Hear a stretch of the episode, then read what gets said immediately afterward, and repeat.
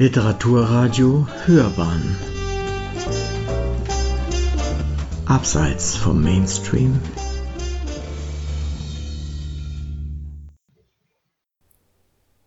Rezension über den Weg von Dietrich Bonhoeffer in den Widerstand. Ein bemerkenswertes Buch von Detlef Bald. Eine Rezension von Hans Bleib in Haus. Der in München und Solnhuben lebende, auf Friedensforschung und Militärgeschichte spezialisierte Zeithistoriker Detlef Bald beschreibt nicht nur die spannende Entwicklung eines aus der völkisch-nationalistisch gesinnten preußischen Oberschicht stammenden jungen Mannes hin zu einem radikal friedensorientierten Theologen und Widerstandskämpfer, sondern vermittelt bisher wenig bekannte Einblicke in die inneren Auseinandersetzungen der protestantischen Kirche der 30er Jahre und wirft nebenbei bei aller moralischen Würdigung ein Licht auf einzelne Fehler und Schwächen der Widerstandsgruppe Canaris.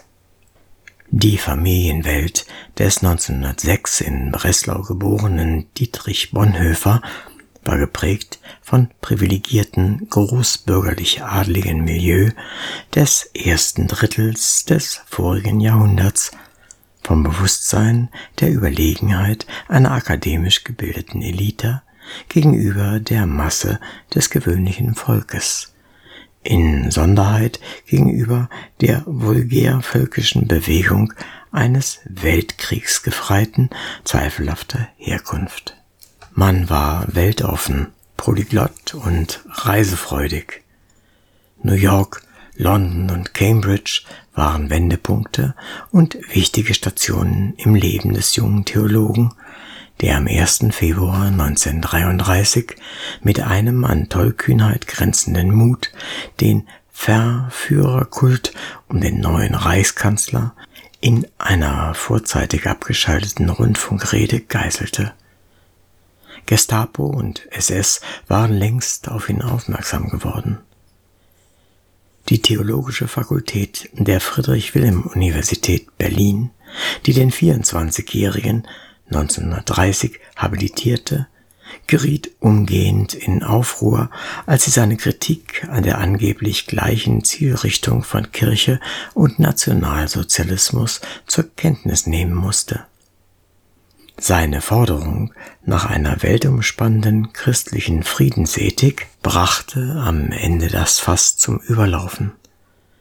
1936 entzog man ihm die Lehrbefugnis. Zuvor hatten einige wenige Wohlgesonnene immer wieder versucht, ihn durch Beschäftigungsangebote im Ausland oder wenigstens fernab von Berlin aus der Schusslinie zu bringen was aber letztlich nur zur Verfestigung seiner oppositionellen Haltung zur Kirche und Staat beitrug. 1936 drohte dem erklärten Pazifist und Staatsfeind, so das preußische Kirchenministerium, Gefahr für Leib und Leben.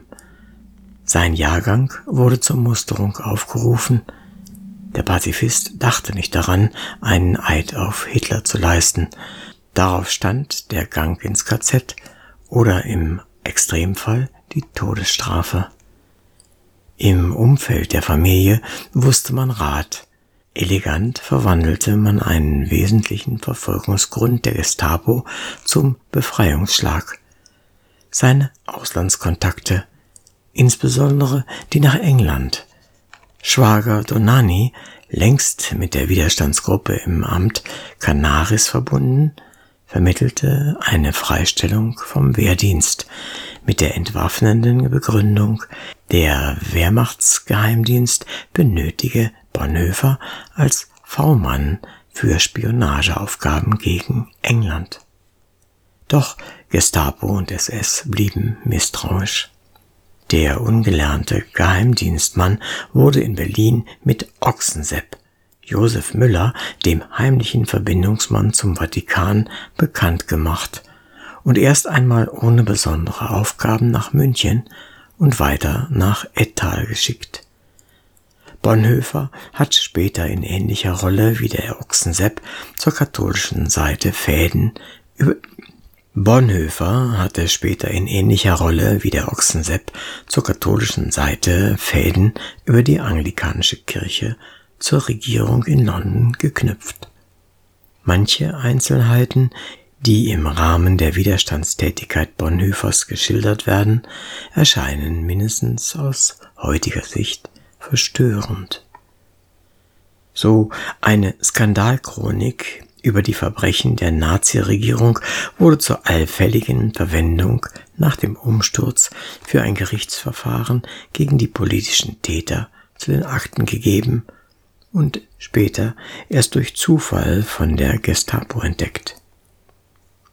Außerdem eine 1943 erfolgreich in das Flugzeug des Führers geschmuggelte Bombe wurde mit einem fehlerhaften Zünder ausgestattet.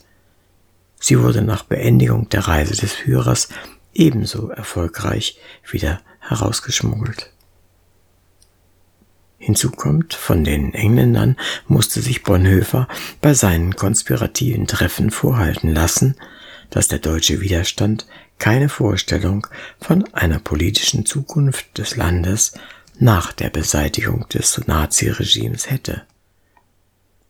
Und als letztes, ein weiterer Emissär zu den Engländern überbrachte sehr wohl einen Plan für die Zeit danach.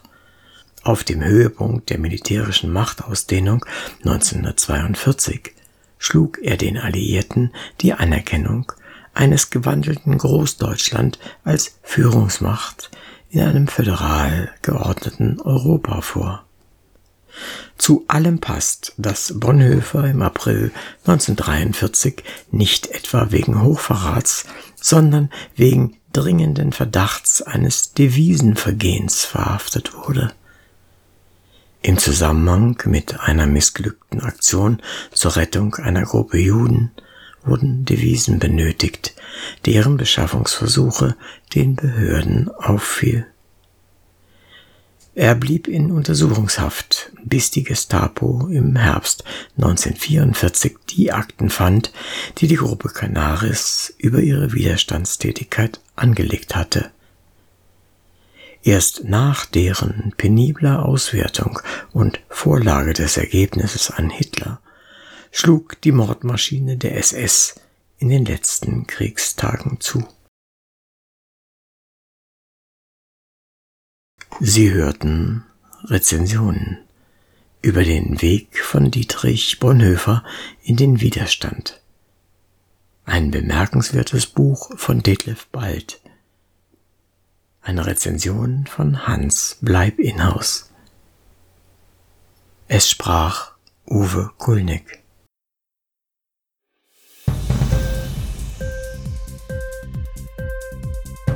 Hat dir die Sendung gefallen? Literatur pur, ja, das sind wir. Natürlich auch als Podcast. Hier kannst du unsere Podcasts hören. Anchor, Spotify, Apple Podcast, iTunes, Google Podcasts, radio.de und viele andere mehr.